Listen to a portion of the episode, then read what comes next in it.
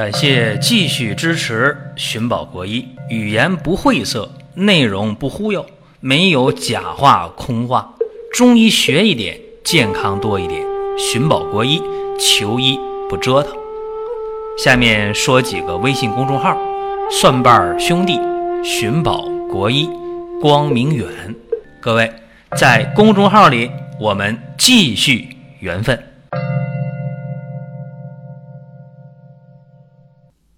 本期节目的话题讲子宫肌瘤啊，这个话题我纠结了好长时间，到底讲不讲啊？因为这个事情可能在一定程度上会颠覆大家对这个病的认知，所以说到底讲不讲，也是好多朋友在微信上、在公众号里边问吧，然后没办法，我觉得有必要讲一讲这个事情，尤其是前段时间，呃，我一个。朋友啊，特别熟悉这么一个朋友，多少年的关系了。他爱人呢出了这子宫肌瘤这么一个事儿啊，长子宫肌瘤了，然后问我说：“这病能治吗？”我说：“你指的是什么样的治疗结果呢？”他说了：“我年龄也不大，我这不到五十岁啊，我不想把子宫切了。”然后呢，我还想让这瘤变小了或者变没这好呢。我说啊，我说你这要求不高啊。他说是啊，我要求不高。我说你是没去医院啊，你去医院就知道你这要求挺高的。然后他问我怎么办，问我有把握吗？我说我也没把握啊。他说那怎么办？你给我介绍个人呗。啊，我就把我的老师介绍给他了。啊，我当年上学的时候啊，教我方剂的这么一个老先生。这老先生当然水平没得说啊，然后我这位朋友的爱人就去找他了，啊，到那就说了，哎呀，说老先生啊，我找你看这病啊，我说你学生介绍的啊，然后今天来呢，我就一个想法，你无论如何得帮我把这子宫肌瘤给他治没了。他这话说完之后啊，啊，什么结果呢？大家想一想，是不是他这子宫肌瘤顺利的通过喝中药就治好了呢吗？大家一定会这么想，对吧？说那这老先生肯定有水平。对，老先生八十多了啊，鹤发童颜啊，说话声如洪钟，跟老神仙一样长的，慈眉善目的。但是大家想错了啊！就他这话一说完，这老先生直接告诉他说：“对不起啊，我没办法把你的子宫肌瘤给治没了，请回吧，回吧，怎么办？那就回呗。”这老先生一说话，我这朋友的爱人没办法，然后就给我打电话，就抱怨说：“你看，你介绍这老先生，我一看就跟老神仙一样啊，肯定水平可高了，为啥不给我治呢？”我说：“你犯忌讳了，犯啥忌讳呀？就是你这话说的呀，太满了，对吧？你说你找他就一定能把子宫肌瘤给治没了，那当然不给你治了，哪有那百分之百的事儿啊，对吧？”所以说，治病这个事儿啊，你包括你上手术台，你说我就想把这子宫肌瘤给它切了，是吧？你就一定能很完好的保留我这子宫吗？也不见得是吧？那有人说，那术前检查管什么来着？术前检查是术前检查，真正上手术台是上手术台，对吧？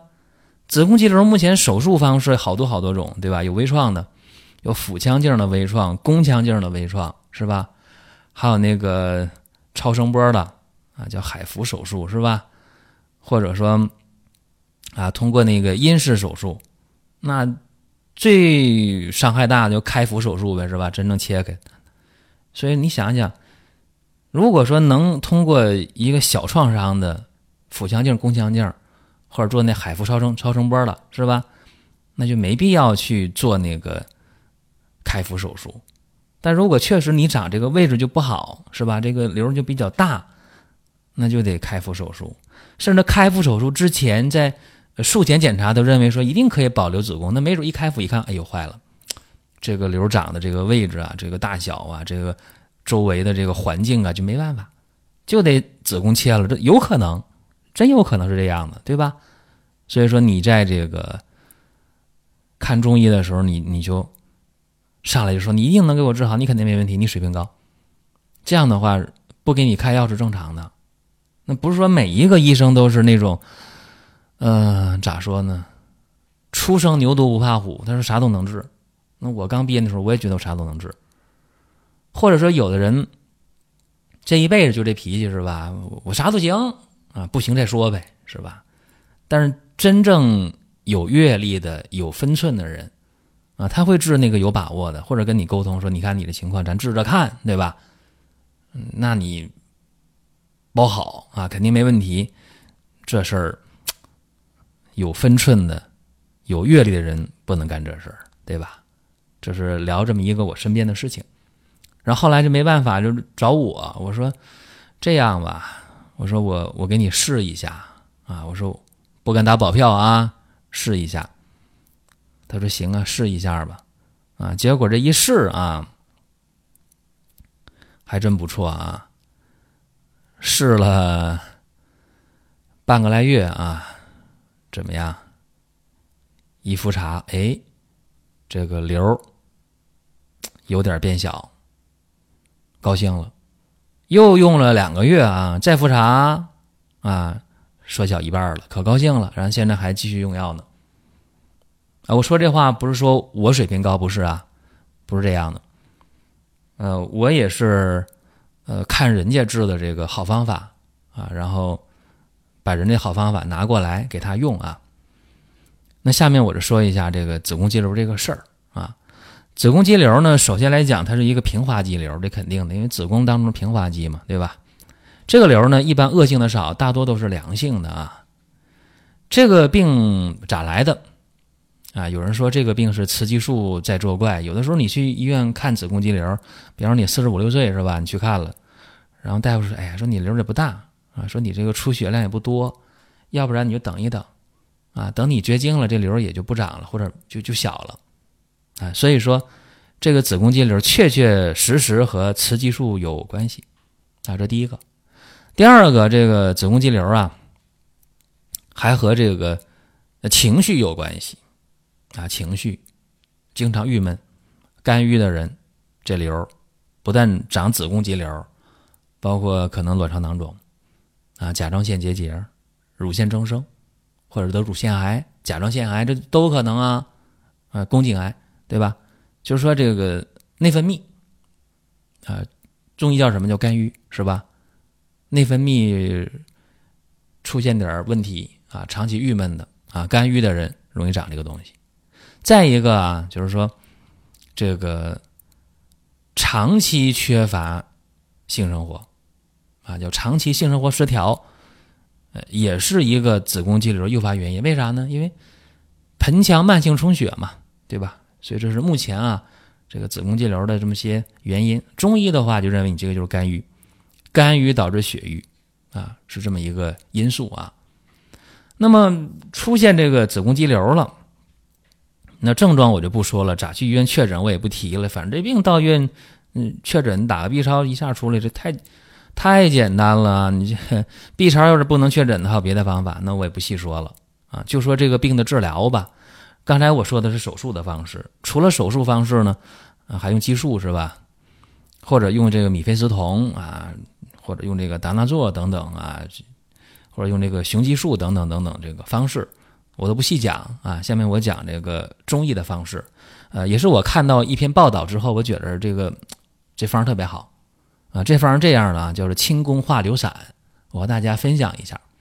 这个方呢是对于呃子宫肌瘤呢，这个三公分到四公分以内的啊，效果不错啊。嗯，黄芪五十克，白术三十克，茯苓三十克，桂枝二十克，香附二十克，九大黄五十克。当归三十克，炮附片二十克，丹参三十克，生牡蛎五十克，红参五十克，血竭二十克，水蛭三十克，蛰虫三十克，三棱三十克，鹅珠三十克，啊，这是整个配方。把这些药呢，在药店啊打成这个细粉。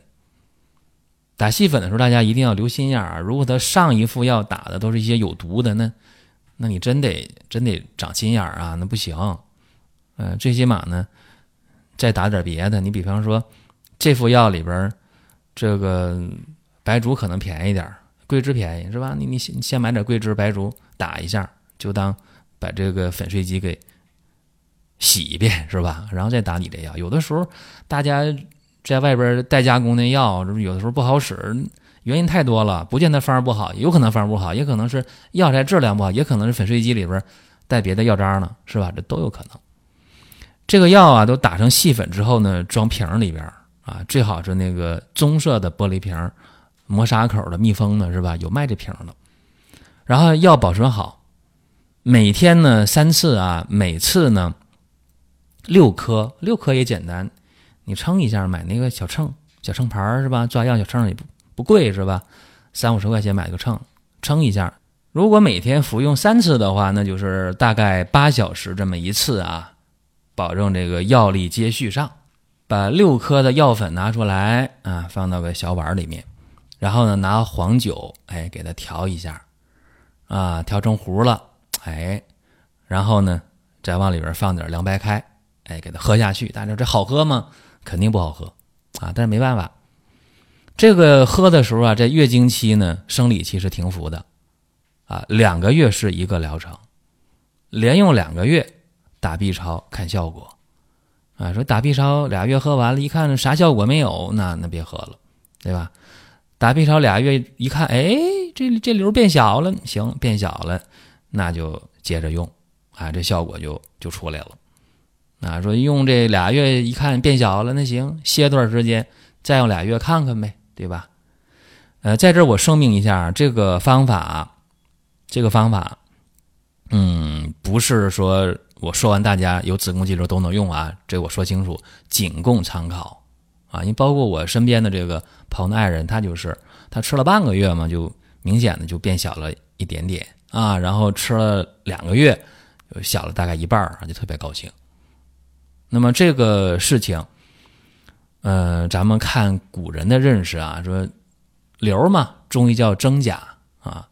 那么《景岳全书》当中，张景岳写的这本书啊，说淤血流滞作征，为妇人有之，则由经期或产后或内伤生冷或外感风寒或愤怒伤肝气滞而血流，或忧思伤脾气虚而血滞，或。极劳极弱，则流滞而成征也。你看这什么意思呢？就是你看啊，这个肝的事儿、脾的事儿啊，或者是长期的身体弱，或者呢吃这个生冷的，或者受寒了，或者经期呢没注意啊，导致了这个血瘀，就形成了这个瘤。这么说吧，就是说，现代人啊，身体都没有以前人好，为啥呢？体劳动少了，正气就不足，经期呢或者产后啊，身体更弱啊。这个时候呢，呃，受点这个精神上的这个刺激是吧？郁闷了啊，或者说呢，是这个吃点这个凉的，喝点凉的，吹点凉的，本来就身体就虚。然后呢，就导致这个气血不和、淤血内停啊。说这个方呢，综合来看啊，呃，价格低廉啊。啥叫低廉呢？跟你那手术治病比，那太便宜了，是吧？而且这个方法呢，虽然良药苦口吧，但是总比挨一刀要强啊。说这个方法和大家今天分享一下啊。也不是说大家拿着就用啊，仅供参考啊。大家可以拿这方法跟临床医生沟通啊。当然，你沟通的话，两种结局说：哎，这方好用吧？有人说啥方法，啥破东西，不好使，别用啊。因为人和人抱的目的和想法不一样，有的人他是摆的心很正啊，有的人不一定。当然，也有的时候根据这个人的水平，呃，受限制也有可能，因为他这人心心眼很好，但他的水平认知就到那儿，对吧？没办法。所以说呢。今天把这个方法和大家分享一下啊，仅供参考，不建议大家拿过来就用啊，找临床医生啊去把关，这是我的一个好的初衷，也希望有一个好的结果。呃，多的不提了，这是咱们今天的内容。大家有什么想说的、想问的啊？在音频下方留言，或者在公众号留言都可以。好了，各位，咱们今天就说这么多。大家还想听什么，可以告诉我。各位，下一期我们接着聊。下面说几个微信公众号：蒜瓣兄弟、寻宝国医、光明远。